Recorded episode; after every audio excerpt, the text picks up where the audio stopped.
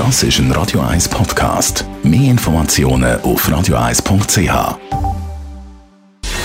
Gesundheit und Wissenschaft auf Radio 1. Unterstützt vom Kopfwehzentrum Irlande Zürich. www.kopfwww.ch 117 Sportlerinnen und Sportler wollen die Schweiz an den Olympischen Spielen in Tokio vertreten.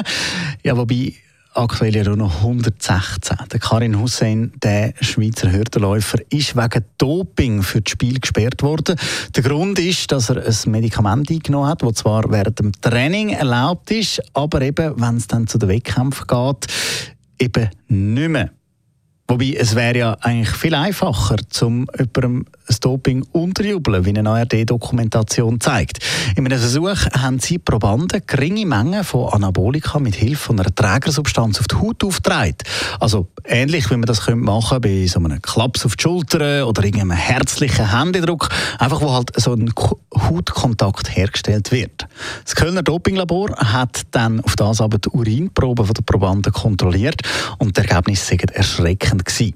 Teils schon eine Stunde später und bis zu zwei Wochen nach dem Kontakt sind die Stoffe nämlich nachweisbar gewesen. Die Weltdopingagentur sagt auf Anfrage von der ARD, dass man sich dem Umstand bewusst sei, aber dass es so viel auftaucht, dass die Chancen also wirklich minimalst.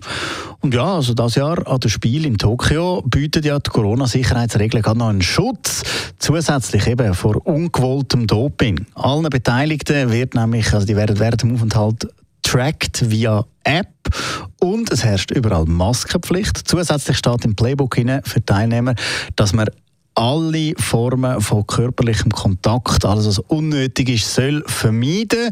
Und es gilt eigentlich zu jeder Zeit ein Mindestabstand von zwei Metern kennen wir alle auch. Ja, dann hoffen wir, dass jetzt das die letzte Schreckensnachricht aus Tokio war.